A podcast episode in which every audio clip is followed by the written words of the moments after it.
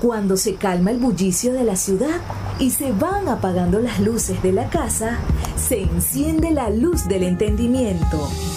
Desde este momento comienza Puerto de Libros, Librería Radiofónica, programa que contiene todos sus elementos tipo A. Puede ser escuchado por niños, niñas y adolescentes sin la supervisión de padres, madres o representantes.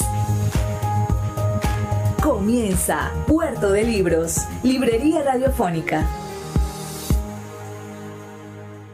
Este programa llega a ustedes con el patrocinio de Puerto de Libros, librería de autor, ubicada en la Vereda del Lago y en el Teatro Varal de Maracaibo. Disfruta de los mejores libros a través de su página web puertodelibros.com.be. Sultana del Lago Editores, la única editorial venezolana que te ofrece el servicio de impresión bajo demanda para todo el territorio nacional. Conoce más de sus servicios en sultanadelago.com. Bienvenidos a Puerto de Libros, Librería Radiofónica. Esta noche, como todas las noches, les habla Luis Peroso Cervantes, quien a través de la Red Nacional de Emisoras Radio Fe y Alegría llega a sus hogares con buenos libros, con literatura, con excusas interesantes para el encuentro con la intelectualidad y por supuesto para construir criterio, esas semillas de la transformación social esas posibilidades que tenemos todos de crecer como seres humanos, porque si acumulamos criterio, acumulamos maneras de entender la realidad, de criticar la realidad y de transformar la realidad. La noche de hoy tenemos un invitado muy especial, una joven promesa de la fotografía. Tan joven. Pues. un, un, muchachito, un, un, un terrible un, joven salvaje de, la, de las posibilidades artísticas. Y cuando digo joven es porque no ha dejado de ser joven, por más de que su barba sea una barba blanca. Y, aunque ha perdido los kilos necesarios para ya no poder ser San Nicolás, ah, sigue siendo un hombre de peso en el mundo del arte. Me refiero al fotógrafo venezolano Federman Parra un saludo para nuestra audiencia en Puerto de Libros, Librería Radiofónica. Saludo a todos los que nos escuchan eh, y gracias Luis por esta presentación. Federman, hablemos un poco de, tu fecha de nacimiento, el momento en el que vienes al mundo. Naces en Maracaibo, ¿verdad? Sí. En el año 1976. Así es. Ese, ese lejano 1976 cuando mm, en Venezuela habían carretas y las personas tenían todavía teléfonos de esos con rosquita, que se ah, no habían minutos sino pulsos, la televisión era aún con aquellos televisores culones. Ah, sí, claro. Sí, era de todo vintage. El mundo todavía ah, amanecía temprano. Lo que llamamos ahorita vintage. Sí, claro. no, vamos a Vamos, a hablar de tus primeros recuerdos. Háblame de, en qué momento te sentiste venezolano. ¿Cuál es tu primer recuerdo de, ser venezolano? De, pertenecer a una nación. Mira, eh, creo que más, o sea, más que venezolano pues, me puedo identificar como maracucho, porque creo que mis primeros recuerdos podrían ser eh, eh, cuando mi papá me llevaba a la playa de los policías y manteníamos y bañarnos en esa playa significaba que teníamos que lavarnos los pies después con gasolina porque no, se nos quedaba pegado el petróleo de la arena eh, al norte de, Maracaibo. Y este, yo creo que fue más que todo el, lago, es, es lo que me marca como, como, como zuliano y como venezolano como tal ese, ese vehículo de entonces es el agua. Tienes un, libro y una exposición acerca de los reflejos del, lago, ¿no? De ese, ese, lago petrolizado de algún modo que logra eh, servir como, como, como espejo a través del cual ver el mundo, ¿no? Porque utilizas el lago para ver los palafitos, para ver los barcos, para ver el cielo, para ver los edificios. Sí, bueno, esa, esa muestra eh, y ese trabajo, ese ensayo viene de un, de un trabajo de producción que estaba haciendo en, de cine. Eh, los primeros años de Érase una vez en Venezuela con Mirador, eh, la peli que salió en el 2020 en plena pandemia, eh, la directora decidió sacar esa película y yo era productor de campo. Y en los tiempos de que mientras ella estaba grabando, yo tomaba fotos del el reflejo y también es la convivencia en el palafito, que no puedes caminar por, el, por, las, por los pasillos del pueblo. Y lo que hacía era caminar alrededor del palafito y todo era agua. Entonces, nada, por ahí empezó lo que es lo que se, llama, lo que se llamó metáforas del lago sur, que es básicamente la, trabaja, habla, habla del, de la contaminación, habla de, de, lo que vive la gente en, ese, en ese pueblo, metafóricamente, poéticamente, porque no quería eh, mostrar eh, muchachitos desnutridos bañándose al lado de un baño o tomando agua para cocinar, eh, de la que la cocina, lo, que divide la cocina del baño es un metro, medio metro. Claro, no, pero esa agua no está dividida en dos canales diferentes. Sí, sí supongo. Mira, la, pensando que la vida sea como, como la caverna de Platón, ¿no? Aquella cosa De, de que estamos viendo el reflejo como también como en una cámara oscura, ¿no? De la, de la realidad. Ah, posiblemente la fotografía sea un documento de esa realidad. Es decir, la fotografía tiene esa capacidad de capturar un fragmento de la realidad. Por supuesto, es sin duda simplemente el discurso del fotógrafo. Cuando el fotógrafo presenta la fotografía y dice, aquí está la realidad, la tengo tomada, bueno, los otros que están en la caverna le dicen, no, tú estás loco. es la realidad del fotógrafo. Es ah. lo que ve y lo que, lo que eh, transforma o traduce. Es como, es como lo que nos, decían en la, en la escuela, eh, que cada uno, cada, cada persona tiene su traducción de, un libro como tal. Lo que significa para mí eh, eh Lotremont es muy diferente a lo que significa para ti el mismo libro. ¿Dónde, comenzó la andadura de la fotografía para Federman Parra? ¿Fue cuando niño que te tomaba fotos tu mamá? ¿O, qué pasó? Es decir, ¿en qué momento dijiste yo necesito capturar lo que estoy viendo y fijar lo que estoy viendo y hacer que lo que estoy viendo pueda ser comunicado de manera física? Posiblemente eh, sea desde niño no tengo conciencia de, haber dicho necesito tomar una fotografía y porque quiero contar algo. Solo quería contar algo. Solo quería contar cosas. Eh, de pronto ya más grande, adolescente, fue donde, ahí es donde se metió el gusanito del arte o de comunicar cosas. Y la posibilidad de o sea, tomé la fotografía como una posible herramienta para poder transmitir cosas. Después vino la poesía, después vino eh, la pintura, el dibujo, que dibujo muy mal, pero igual eh, trato de transmitir lo que pienso.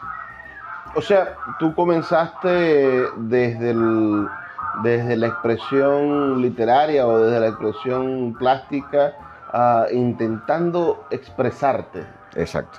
Y, y, qué, podemos, qué podemos concluir? Mal dibujante, mal poeta y bueno, la cámara me ayuda. O, Posiblemente sea eso también. Que, de pronto eran las fotos, eran lo, lo, que más se acercaba a lo que podía transmitir de la mejor forma. Claro, debe ser frustrante, por ejemplo, ah, para las generaciones del futuro, cuando quieran ver algo, cuando quieren imaginar algo, bueno, le dirán a la inteligencia artificial que lo haga. Dirán, bueno, yo necesito uh, un niño en una calle mojada con, con, un relámpago fluorescente, tal, la inteligencia artificial se lo hará. Claro, y después entonces lo, tendrás que cambiar los detalles, ¿no? El niño lo quiero blanco, la, la, calle en tal sitio, e, esta calle, e, y, construirá lo que esté imaginando a partir de... Sería divertido. De, Suena divertido. E, es, lo que hacen inteligencia artificial ahorita, por lo menos los generadores de imágenes, y, y supongo que en el futuro será mucho más... Eh, mm, ¿Cómo, cómo, decir, ¿Cómo no decir más mejor? Ah, estará mejor realizado. el algoritmo sería mejor. Claro, el, el, caso es que nosotros los que, los que entendimos que la fotografía dependía de un rollo, y dependía de, un instante y de estar en ese instante con la cámara en la mano y de tener la tapa de la, cámara abierta, porque si no le das el clic y tienes la, la tapa cerrada, sale todo oscuro. Es decir, hay un montón de cosas que implican estar allí frente, frente al mundo vivo y poder mm, capturar un poco de esa, de esa vida para, para, que, para que no muera con el instante. Entonces, ¿cómo, explicarle a un joven del futuro qué es la fotografía? Y, para qué sirve y por qué es tan importante. Yo creo que, este, y lo que me pudo enamorar un poco más de la fotografía, más, más allá de la captura, fue el laboratorio. Eh, este juego de magia alquimística, de eh, introducir el papel ya expuesto en luz, y de pronto que se vea la imagen de poco a poco, yo creo que eso fue lo que más me enamoró de, esto, de este oficio. Una especie de, alquimia, ¿no? Es decir, Tengo, tengo este negativo que, no significa nada y voy a descubrir qué es. Voy a intentar traducirlo al mundo de las imágenes. Y las intervenciones también de, del, de, de lo que, del negativo. O sea, eh, yo en mi época de, estudiante en la escuela, yo tuve mucho tiempo en el laboratorio. Vamos, vamos a hacer una pequeña pausa, Federman, de dos minutos para escuchar los mensajes de Radio Fe y Alegría. Ya volvemos más con más de este programa con Federman Parra, quien es fotógrafo, quien un fotógrafo exitoso, además un hombre que se ha dedicado a documentar procesos creativos de la fotografía porque a veces pensamos en que un fotógrafo es el señor que tiene la cámara en el cuello y está ah, esperando que, baile la señora de los 15 años. Hay que tomar la diferencia entre ese fotógrafo y el fotógrafo que es un fotógrafo artístico. Volvemos en un par de minutos con más de Puerto de Libros, Librería Radiofónica. Escuchas Puerto de Libros con el poeta Luis Peroso Cervantes. Síguenos en Twitter e Instagram como arroba Librería Radio. This episode is brought to you by Visit Williamsburg. In Williamsburg, Virginia, there's never too much of a good thing. Whether you're a foodie, a golfer, a history buff, a shopaholic, an outdoor enthusiast, or a thrill seeker, you'll find what you came for here and more. So ask yourself, what is it you want? Discover Williamsburg and plan your trip at visitwilliamsburg.com.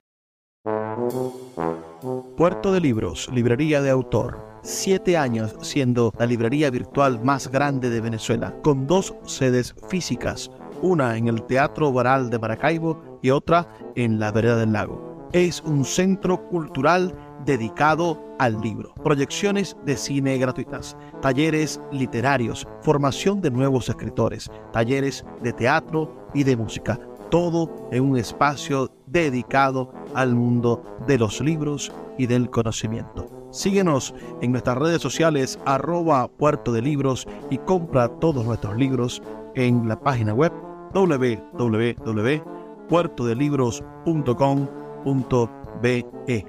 Puerto de Libros, la librería que estás buscando. El poeta Luis Peroso Cervantes le acompaña en Puerto de Libros, Librería Radiofónica, por Radio Fe y Alegría, con todas las voces.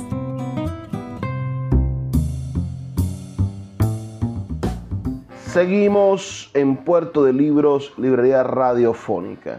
Cuando alguien dice fotógrafo, bueno, sale la el, señor que anda con un muchacho disfrazado de Mickey Mouse y le dice, ¿le tomo una foto al niño, señora? Y, ese eh, es un fotógrafo profesional, vive de eso. Sí, ah, sí, claro. Está el, fotógrafo que está mm, en, en, la iglesia los domingos para tomarle la foto al niño en el exacto momento en el que el cura le está echando el agua fría en la cabeza para bautizarlo.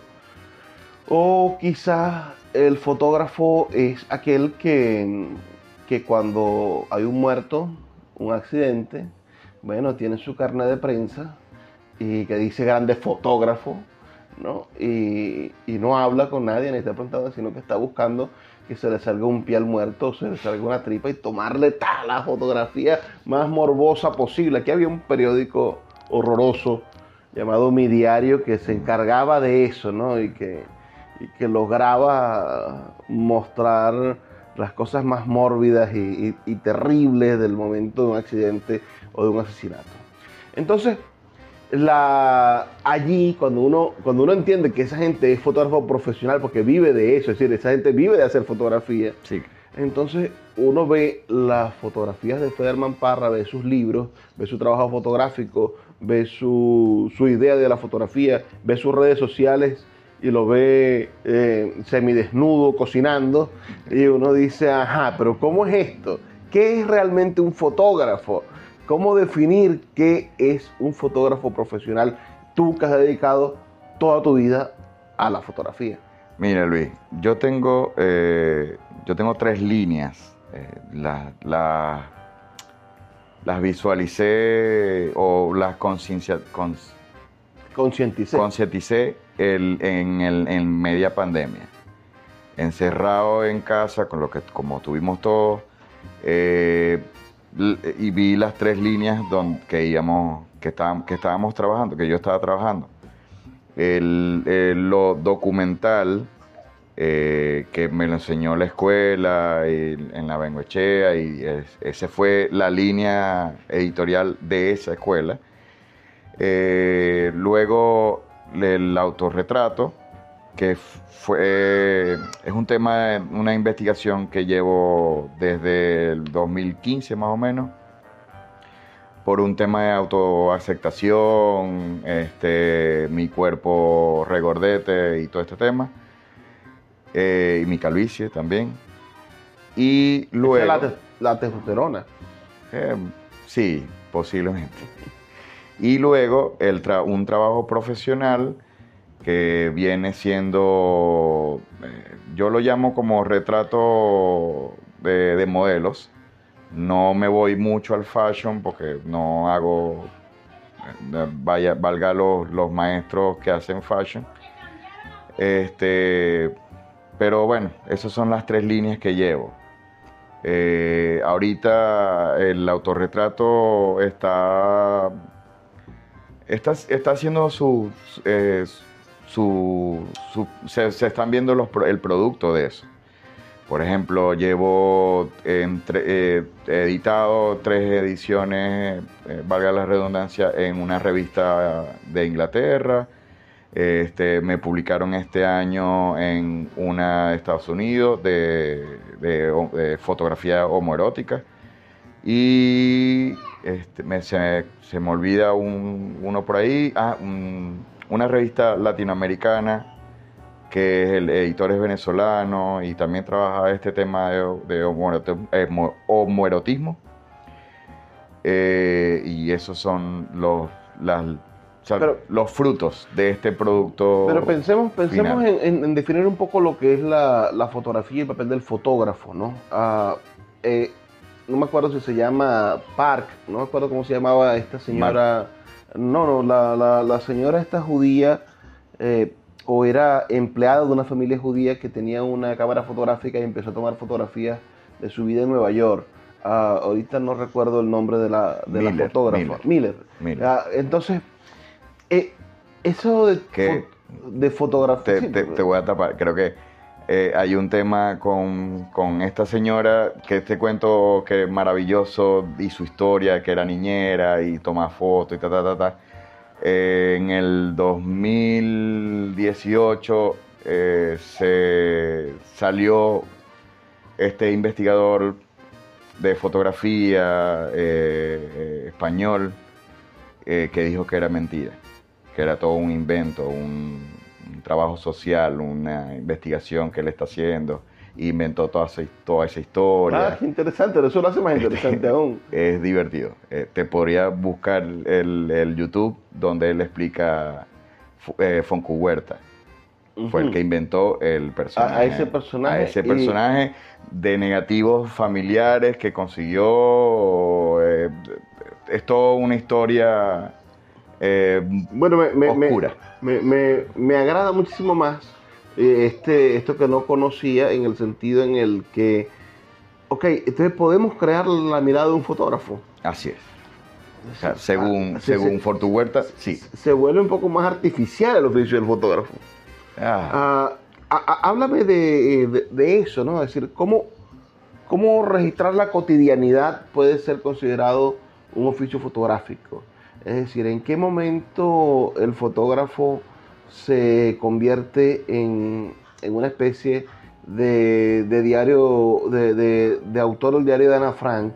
¿En qué momento el, fotógrafo se convierte en no en el fotógrafo de las cosas espectaculares, viendo bajar el Zeppelin en Nueva York, sino se convierte en el que logra fotografiar a los perritos en, en la acera o el que logra tomar el, detalle de, uno, de, unos niños. Es decir, que, ¿por qué la fotografía tiene ese espectro que quizás no tiene en las otras dimensiones del arte, donde un detalle insignificante puede comunicar muchísimo más nostalgias, puede comunicar eh, elementos familiares, eh, reminiscencias poderosas sobre una época, Ah, y, bueno, y no pasa lo que tú no puedes escribir una novela sobre, sobre unos niños cruzando una calle, pero puedes hacer una gran fotografía con eso. Háblanos de eso. Claro. Yo creo que viene siendo en, eh, Estados Unidos, de pronto un fotógrafo sacó la cámara de, su estudio y empezó a fotografiar esta ciudad. Hay una película sobre eso, de un joven, pero no recuerdo ahorita los nombres específicos. Em, y eso viene siendo como la contemporaneidad. Eh, de pronto recuerdo un libro que posiblemente se llama eh, Los Americanos. Eh, sí, Los Americanos es este libro financiado por la por la Guggenheim, ¿no? Que, esperaban un gran correlato de América, el país noble, y lo que se consiguieron fue, bueno, un retrato de homosexuales, uno de unos policías ah, tomando comiendo rosquillas, otro de una señora gorda sentada en tal sitio. De ahí es donde viene, yo creo que por ahí es donde viene el tema de, lo que llaman fotografía de calle o el diario de, de la cotidianidad porque justamente ese libro es muy cotidiano. O sea, es, la cotidianidad de esas personas que estaban viviendo ahí.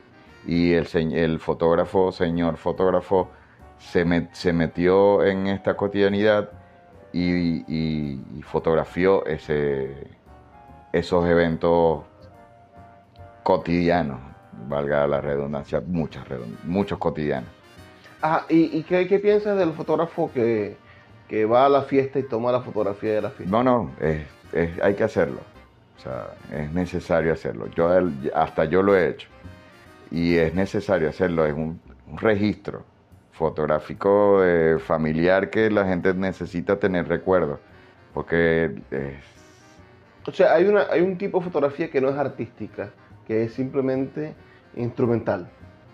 Sí, posiblemente sí. o de pronto hay fotógrafos de boda que en un tiempo de los 2000 empezaron a hacer fotografía más, más, eh, más artística en bodas y fue un boom eh, muy grande. Ahorita, bueno, también hay que luchar con, con, la, con familia y las cabezas cuadradas, eh, porque muchas, por ejemplo, te doy una anécdota. Yo fui hace unos 15 años, hace tres años atrás, y la señora quería su, su foto de la niña con las manos cruzadas de 15 años y la niña eh, se rascó y, no fue, eso no fue lo que se hizo, sino que se hizo más la rumba, ella disfrutando con los niños. y, y, fue divertido, para mí fue divertido, para ella fue divertido también, para la niña digo. Y la mamá estaba eh, engrinchada porque no, quería, la foto, de primera comunión eh, unos 15 años de la muchacha que, lo que hizo El vestido rosadito, la cosa, la vaina, y ella lo que quería era rumbear. bueno, nada, se hizo lo que la muchachita hizo. Así es el mundo de, del, fotógrafo, ¿no? Es decir, vamos, vamos a hacer otra pausa para escuchar los mensajes de Radio Fe y Alegría, pero a la vuelta me gustaría que habláramos acerca de la escuela de fotografía. ¿Por qué estudiar fotografía? Porque, bueno, hoy cualquiera tiene una cámara en el teléfono. Sí. Y, y, ¿para qué tengo yo que estudiar si puedo tomar la foto? Eso era antes que había que usar los químicos y había que revelar y había que aprender a hacer eso. Pero ahora, ya, ya, yo imagino que ya eso no hace falta. O veo un curso en YouTube y estoy listo. Todo esto nos lo va a develar Federman Parra, nuestro invitado esta noche, en Puerto de Libros, Librería Radiofónica, al regresar. Sus comentarios, recuerden al 0424-672-3597, 0424-672-3597, o nuestras redes sociales, arroba Librería Radio en Twitter y en Instagram. Ya regresamos. Síguenos en arroba Librería Radio. When you need mealtime inspiration, it's worth shopping Kroger, where you'll find over 30,000 mouthwatering choices that excite your inner foodie. And no matter what tasty choice you make, you'll enjoy our everyday low prices, plus extra ways to save, like digital coupons worth over $600 each week. You can also save up to $1 off per gallon at the pump with fuel points. More savings and more inspiring flavors make shopping Kroger worth it every time. Kroger, fresh for everyone. Fuel restrictions apply. Sultana del Lago Editores es una empresa zuliana de servicios editoriales. Nuestro catálogo tiene más de 100 títulos de autores nacionales e internacionales. Además, somos la única editorial que presta servicios de impresión bajo demanda en Maracaibo. No necesitas invertir en grandes tirajes. Tus lectores pedirán tu libro, nosotros lo imprimiremos y tú obtendrás regalías. Por ello, también editamos internacionalmente en Amazon y Google Play Books. Conoce más en nuestra nueva página web www.sultanadelago.com o siguiéndonos en Instagram como arroba sultana del lago. El poeta Luis Peroso Cervantes le acompaña en Puerto de Libros, Librería Radiofónica, por Radio Fe y Alegría, con todas las voces. Seguimos en Puerto de Libros, Librería Radiofónica, esta noche entrevistando a nuestro queridísimo Federman Parra, quien, quien es fotógrafo, es autor de libros de fotografía, eh, pero va a publicar eh, en los próximos días un poemario con Sultana del Lago Editores. Va, va a mostrar sus, sus menudencias almáticas, ya no solamente su cuerpo desnudo en fotografías que ya lo muestra sin pudor, sino que va a desnudarse de otra manera, porque la poesía desnuda otras cosas que, que ni siquiera la ropa puede desnudar.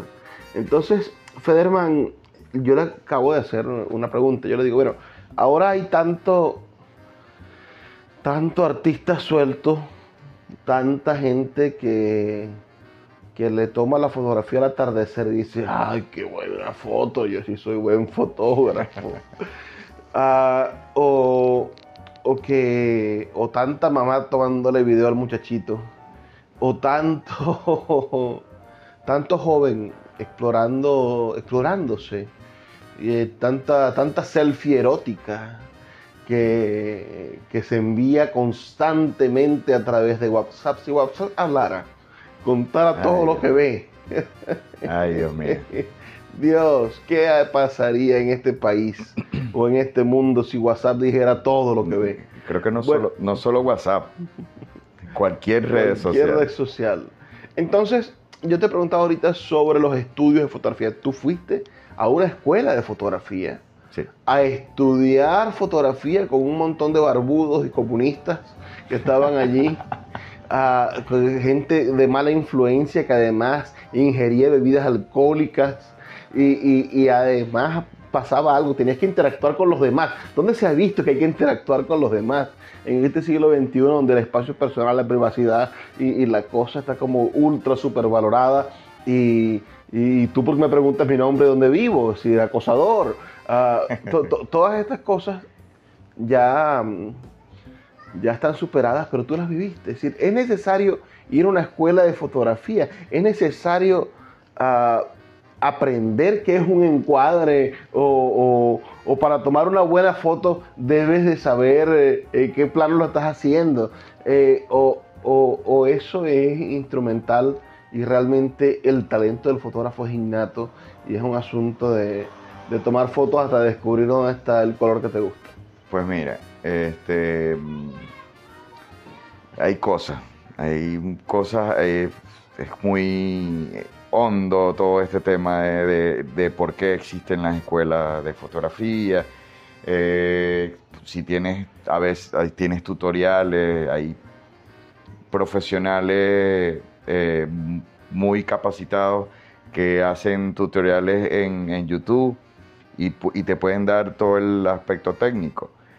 Eh, sin embargo, la, figura de la escuela de fotografía se pudo haber transformado o se, se transformará a más allá de lo técnico.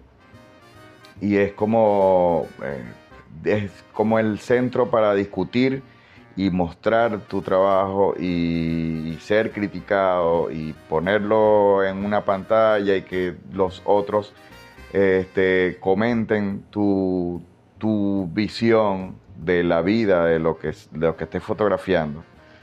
Eh, va más allá del, del tema técnico, repito, y creo que es más un tema más poético de discutir eh, eh, tu, tu visión de vida con los demás. Y eso es importante también porque eh, nutre tu, tu- tu trabajo en realidad. Entonces, sí es útil ir a una escuela de Es, fotografía. es útil, obvio. La- lo que es composición y ta- vainas técnicas lo puedes aprender por YouTube fácilmente. Eh, o libros o lo que sea. Pero... Bueno, YouTube es gratis. Pues, claro, y, pero eh, si tú quieres ahondar más en este tema de la fotografía profesional, o, yo odio el término de fotografía, fotógrafo profesional, primero y principal. Porque, por ejemplo, eh, Luis, a vos no te dicen poeta profesional. Eh, bueno, eh, me dicen mal poeta o me dicen poetastro. Exacto, pero no dicen un... eh, no, él es poeta profesional. Sí. Bueno, conozco pocos poetas que viven de la poesía. Bueno, también es otra cosa. Julito Jiménez eh, tenía, unas, único. tenía unas novias, él escribía poemas y las novias los mantenían. Él Claro, era un eh, poeta profesional. sí, Él vivía de la poesía. Bueno, entonces nada, yo creo que sí es necesario ir a una escuela de fotografía, porque bueno, o una escuela donde se pueda, este, se va a ampliar más tu visión de, de- vida, de, de convivencia, mostrando tu trabajo, mostrando lo que hace y que cada quien aporte a, a- esta a esta tu, a tu visión. Mira, el cine es un, un enano que le creció a la fotografía. No, no, eh, más bien es su hermanito menor. Pero es decir, porque es que todas las cosas del lenguaje cinematográfico parecen estar eh, reveladas en la historia de la fotografía. Ah, posiblemente eh, el, el cine solo sea otra manera de hacer fotografía. es otra manera de hacer fotografía. O sea, eh, concepto, eh, el génesis del, cine son fotografías, porque son planitos, planos que tienen, que captan el movimiento, pero igual se copia, o sea, por ejemplo, en, claro, el, el video es otra cosa, pero eh, cuando se hacía en, en celuloide, este, la, la, la, la, cámara copia plano por plano. Ahora, ¿tú, ¿tú, has dedicado la mitad de tu oficio fotográfico también al cine. Sí. A hacer eh, fotografía para cine, a hacer el, la, la, parte creativa de, de, de, cómo ver, cómo, cómo convertir ese guion en algo que se vea bien. Uh, hay, hay, fotógrafos que hacen dirección de arte, hay fotógrafos que hacen bueno, la propia dirección de fotografía. Uh, háblanos un poco de, de, cómo es tu experiencia en el cine, en qué películas has participado okay. y, y, de qué manera sientes que, que tú particularmente has contribuido en esa, en esas experiencias, porque el cine es una cosa como que muy colectiva, ¿no? Entonces, uh, por, uno ve Araya, donde todo es fotografía, donde, mm. wow, el, el, asunto son los planos, el asunto es la señora Benacerra montada en esas curvas que tenía para poder ver desde arriba a los hombres montando la sal, uh, pero la música, la voz de, de, de Cabrujas, el, el, el, guion que está tan bien configurado narrando esa historia, te hace olvidar que hay alguien que diseñó la fotografía, que hay alguien que dijo yo quiero claro. este ángulo, que hay alguien que yo quiero este color, que hay alguien que dijo si tú detienes esto, le pones pausa al video, uh, hoy en video por supuesto, en ese momento ponerle pausa al, al proyector habría sido imposible, Uh, te encuentras con un, con un, fotograma y ese fotograma es una fotografía. Exactamente. Entonces, háblanos de, de, de esa experiencia tuya del cine y, y, comienza desde chiquito, ¿qué edad tenías? ¿En 1800 qué inventaste el cine? háblanos de eso. No, mira, este, eh, para mí el, mi, mi acercamiento a, a, la fotografía, a la, al cine, eh, es más por amistades. O sea, mi amiga Patricia Ortega, que estudiamos, éramos vecinos en la escuela, ella estudiaba comunicación, yo estudiaba letras, y esa, en, esos, en, ese, en esa temporada... Eh, siempre ha sido una mujer muy sexy. Sí, eh, eh, eh, paraba todo el pasillo mientras ella caminaba en la mañana con, su, con sus pelos rojos largos y sus, y sus cejas azules. No sé, yo creo que no estabas, todavía estabas, ya estabas en ese tiempo. En no, no, no, yo, yo soy más joven que tú, yo soy del 89. No, bueno. este, y bueno, ahí convivíamos toda la gente de comunicación, con letras, con filosofía, y éramos un, un núcleo, un pasillo bastante divertido. Este, y bueno, eh, ella empezó a hacer eh, sus cortos, sus su ensayos eh, en tareas de la universidad. Y nosotros empezamos a ayudarle a hacer cositas, a, eh, discutíamos, también escribe poesía, entonces era bastante divertido las reuniones. yo me acerco al, al tema del cine justo montándole set para, que, para grabar.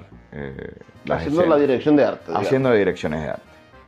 Eh, sin embargo, eh, como te digo, yo hubo un momento donde yo me, me negué a armar aquellos sets gigantísimos que, que, antes se hacían, que se armaba todo un mercado. Eh, para poder grabar solo un plano pequeño de un 50 milímetros.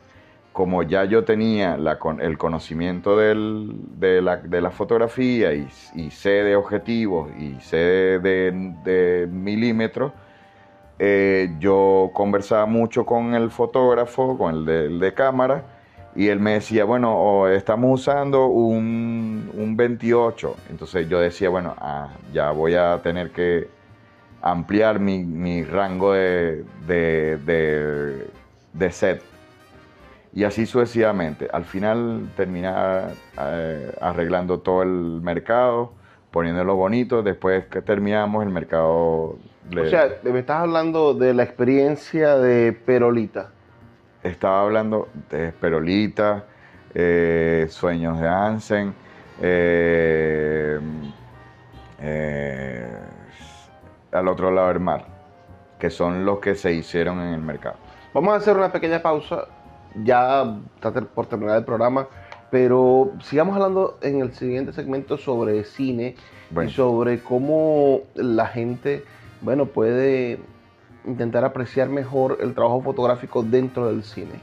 Es decir, cómo podemos hacernos conscientes de que existe, bueno, un excelente trabajo de parte de los directores de fotografía, los directores de arte para poder construir, bueno, elementos cinematográficos que son realmente elementos fotográficos. Ya volvemos con más de Puerto de Libros, Librería Radiofónica. Escuchas Puerto de Libros con el poeta Luis Peroso Cervantes. Síguenos en Twitter e Instagram como arroba Librería Radio. El poeta Luis Peroso Cervantes le acompaña en Puerto de Libros, Librería Radiofónica, por Radio Fe y Alegría, con todas las voces.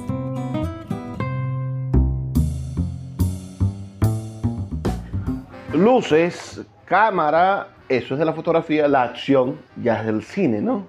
Entonces, estamos esta noche ya en nuestro último segmento, en esta entrevista con el gran Federman Parra, aunque ya está menos grande porque ha rebajado. Ah, yo siempre digo que yo soy un gran poeta, pero voluminoso.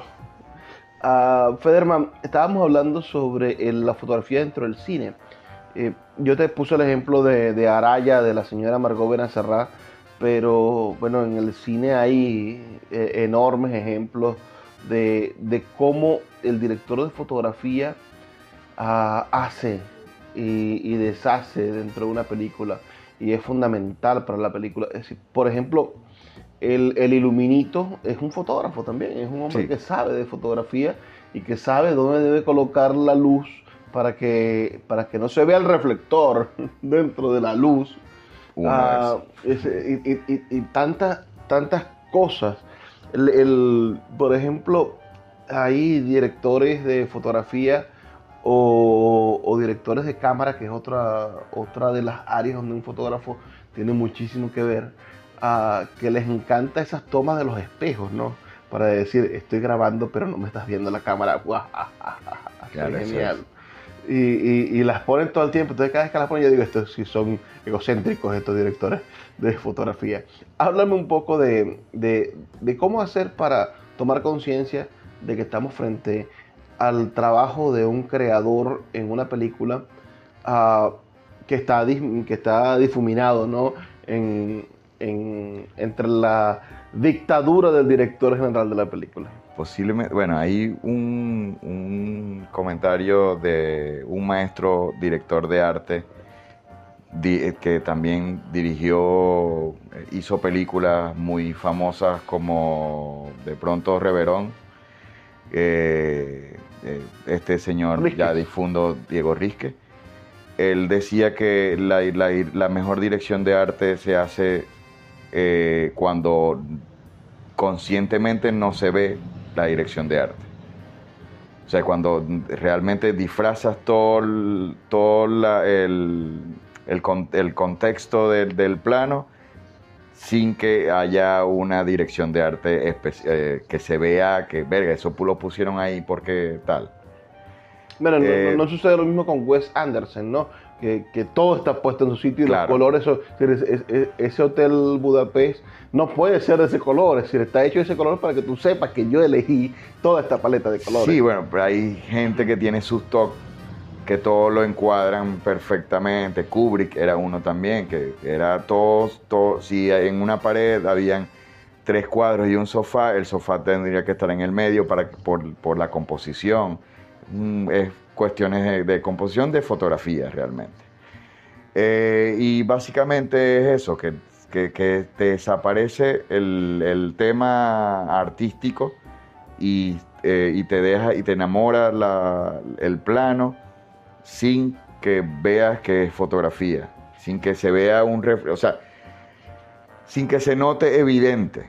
Es lo que... o sea, que la fotografía es como la, como la hermana tímida dentro del cine. Está en todos lados, pero no quiere salir. Exactamente. O es una especie de, de arte boyeristas. Es más boyer. Mira, háblanos de, otras experiencias cinematográficas. Vives en Caracas desde hace un montón de tiempo, eh, pero vienes a Maracaibo y disfrutas de estar en Maracaibo. Es una especie de amor-odio con, con, Maracaibo. ¿Tienes que alejarte para amar a Maracaibo o en Caracas pagas mejor? ¿Qué es lo que pasa? No, posiblemente eh, sea un amor y odio, eh, pero yo disfruto estar aquí. O sea, más que que venir a visitar a mi familia y a visitar a mis amigos, que al final eh, esto es una semana no me alcanza para ver a todos, para verlos no, y cada vez quedan menos porque muchos han emigrado. Y eso es otra cosa. Mi último trabajo, ensayo fotográfico, que, que lo vas a publicar como libro, este, habla de eso realmente, de de la gente lo que deja lo que deja la gente cuando se va que lo que no puede lo que no cabe en la maleta. Y yo llegué y, viene de eso de un diciembre que vine a visitar y me encuentro con una urbanización vacía. Eh, eh, mis amigos no, no estaban todos se habían ido y fue dramático porque ese día ese, en ese de esas cinco días que estuve acá, eh, estuve encerrado en mi casa, no salí para nada. ¿Te sentiste Will Smith? ¡Ay, alguien eh, Exacto, sí, total, totalmente. Eh, como yo... soy leyenda. Soy leyenda, claro, por supuesto. Que, realmente es una cosa vampiresca, ¿no? Al final. bueno, pero háblanos del... De, de ese Federman que se ha ocupado, de, que, de, de, de qué ha hecho en Caracas. Es decir, ¿cuál es tu círculo de influencia? ¿En qué películas has colaborado? ¿Y eh, dónde, dónde, has expuesto? ¿En qué colectivos artísticos estás representando el Zulia, como diría el gobernador? En cine no he participado prácticamente en nada. Eh, de pronto, en, en, un trabajo que tuve hace un año, eh, hice, eh, terminé haciendo videoclip o o spot publicitario para una marca importante. Eh, he dirigido algunas cosas eh, publicitarias para tiendas de, ropa. Eh, y en fotografía pertenezco aún, si existe, un círculo de... El círculo de la cucaracha, que es el símbolo de la escuela de fotografía de Nelson Garrido que se llama la ONG. El círculo de la cucaracha. Es un, ese, la cucaracha es el símbolo de, Nelson. Y ese fue el, llamado, fue un llamado secreto eh, por mail, eh, con una carta. La, la ONG, Organización Nelson Garrido. Exactamente. Háblanos un poco de es eso. Un juego, es un juego de palabras. Pues se llama la ONG, todo el mundo piensa que trabajamos en una ONG y no es una ONG, es la organización Nelson Garrido, un poco de... ¿Quién es Nelson Garrido? De ego. Es decir, es un, eh, es un fotógrafo. Es un fotógrafo. Pero realmente en este país la gente no lo conoce y nos están escuchando en Tucupitas. Así que vamos a, nuestros queridos amigos de Tucupitas, nuestros queridos escuchas en Sucre, en Ciudad Bolívar, se preguntan quién es Nelson Garrido. Nelson Garrido es un fotógrafo venezolano, caraqueño, eh, que fue el ganador de, del Premio Nacional de Arte siendo fotógrafo. O sea, normalmente estos premios los, se lo dan a pintores y escultores y tal. Él, con fotografía se ganó el premio eh, Nacional, de, Artes Plásticas en el 91, creo, no, no, tengo fecha. Sin embargo, eh, con esa fotografía, eh, hace poco cumplió 30 años, o sea que creo que puede ser que sea en los 80, más bien. Ok. No, si es en los 80 no, no, son sí, no, 40. de los 90, los 90. 92. Recuerda que tú vas a cumplir 50 dentro de poco, Claro, ¿no? bueno. Yo sé que te sientes joven, ah, tierno todavía. Por supuesto. ah, pero, pero bueno. Un eh, cariñoso, ¿no? este, bueno, Nelson Garrido es ese personaje. Él armó una escuela en su, en su casa y, y- y básicamente, como literal lo que él dice, es él- esa escuela se creó para romperle el, el cerebro a la gente y que explore eh, sus, sus locuras. Y, Su hija también eh, es Claro, una fotógrafa. eh, Gala. Gala Garrido ahorita es la, eh, fue la directora de, de la escuela. Eh, ya lamentablemente ya cerraron, porque bueno, tema pandemia, eh, migración, eh, Gala se fue y necesitaba irse y la escuela cerró. Sin embargo, los, los cucarachos nos mantenemos por ahí haciendo cosas. haciendo cosas en Caracas. Mira, eh, cerremos con, con esto, ya nos quedan apenas solo unos minutos, pero has venido desarrollando un proyecto de autoexploración de tu cuerpo. Ok, Has venido trabajando tu propio erotismo, has venido trabajando el proceso en el cual te has ido desinflando, es decir, has perdido algunos kilos, pero has trabajado sin vergüenza la desnudez de la gordura, ah, que, que es un, que es un tema en este siglo XXI donde los flacos son, son sexys, no como cuando Rubens, que eran los gorditos. Ah, ah, háblanos brevemente sobre eso, sobre ese, ese Federman que intenta romper el tabú de lo- de- del, del físico y que ha utilizado la fotografía para poder eh, crear quizá una etiqueta de comunicación visual de- del, del propio físico, de la aceptación física como una manera de, superación personal. Sí, bueno, eh, Luis, eh, creo que viene básicamente de una, eh, ¿cómo se llama? Una contraparte de la situación de que trabajaba en una, en una tienda eh, de ropa masculina y, éramos como el scouting que teníamos que seleccionar a los modelos y tal y tal. Y entonces los modelos tienen que ser flacos y tienen que medir tanto de, de- estatura porque si no, no le va a quedar bien la ropa tal. Y yo creo que por ahí eh, fue creándome un monstruo en la cabeza y yo dije, ¿por qué los gordos no pueden salir en vallas publicitarias ni nada de esto? Y fui creando, pero de vez de vestirme me desnudé. Claro. Y de vez de- de desnudarme, más allá del desnudo físico de la ropa, me estoy desnudando por dentro.